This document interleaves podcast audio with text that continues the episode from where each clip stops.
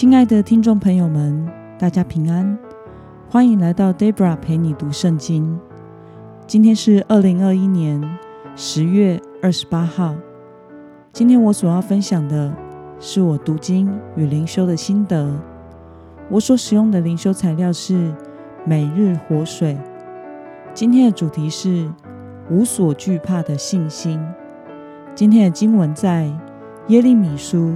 第四十一章十一到十八节，我所使用的圣经版本是和合本修订版。那么，我们就先来读圣经喽。加利亚的儿子约哈难和与他一起的军官，听见尼泰亚的儿子以实玛利所做的一切恶事，就带领众人前往。要和尼泰雅的儿子以实玛利征战，他们在激变的大水池旁遇见他。在以实玛利那里的众人看见加利亚的儿子约哈难和与他一起的军官，就都欢喜。这样，以实玛利从米斯巴所掳去的众人都转身归向加利亚的儿子约哈难。尼泰雅的儿子以实玛利和八个人。脱离约哈难的手，逃到亚门人那里去。尼泰雅的儿子以实玛利杀了亚西干的儿子基大利，从米斯巴把所有幸存的百姓、士兵、妇女、孩童、太监掳到基变之后，加利亚的儿子约哈难和与他一起的军官把他们都抢回来，带到靠近伯利恒的基罗。特金汉住下，要到埃及去躲避加勒底人。他们惧怕加勒底人，因为尼探雅的儿子以实玛利杀了巴比伦王所立管理那地的亚西干的儿子基大利。让我们来观察今天的经文内容。约哈难听见以实玛利所做的恶事，做了什么行动呢？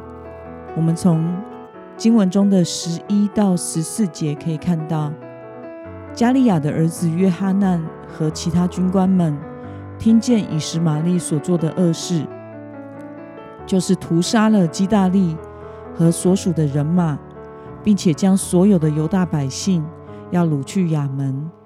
为了解救这些被掳去的人，他就追逐，并且在基变围捕以实玛利和他的党羽。这些历经残暴对待的人，看见约翰难的军队来救援时，如获救星，无不欢喜地投向他们。那么，为了躲避约翰难，以实玛利最终去了哪里呢？我们从经文中的第十五节可以看到，眼见局势不妙的以实玛利，就立刻逃往亚门人那里去了。那么约哈难完成任务后，将百姓带往哪里去呢？我们从经文中的第十七节可以看到，在顺利抢救回犹大被掳的渔民之后，约哈难并没有将他们带回巴比伦的管辖区域，反倒计划带他们逃往埃及。那么今天的经文可以带给我们什么样的思考与默想呢？为什么约哈难和他的同伴带着从以实玛利手中抢回来的百姓，避开巴比伦，想要前往埃及呢？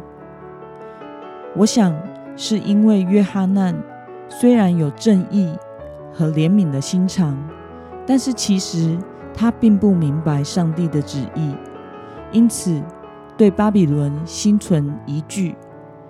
所以特意带百姓绕过巴比伦统管的领域，想要带百姓逃往埃及去。那么，看见因为惧怕加勒底人而躲到埃及的约哈难，你有什么样的感受呢？其实耶利米之前就一再预言，上帝的心意是要他们投降巴比伦。并且不要害怕服侍巴比伦，这样就可以得享平安。上帝并没有要犹大剩余的百姓离开本地去投靠埃及，因此，有的时候虽然我们心中有辨别是非的能力，也有去做正直或帮助人的事，但是可能却不一定是服侍神。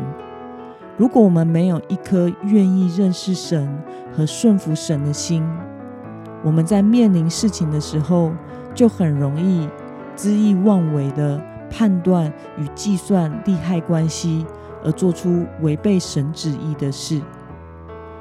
那么，今天的经文可以带给我们什么样的决心与应用呢？如今，相较神的旨意，有什么是你更害怕的呢？为了能克服恐惧，相信神的计划与命定，你该怎么做呢？我想，我们需要真正的认识神，并且信靠神，来面对每一件事情。我们要先明白上帝的旨意为何，并且放下自己计算利害关系的态度，要专心的倚靠神。丢弃心中软弱的信心与怀疑和恐惧。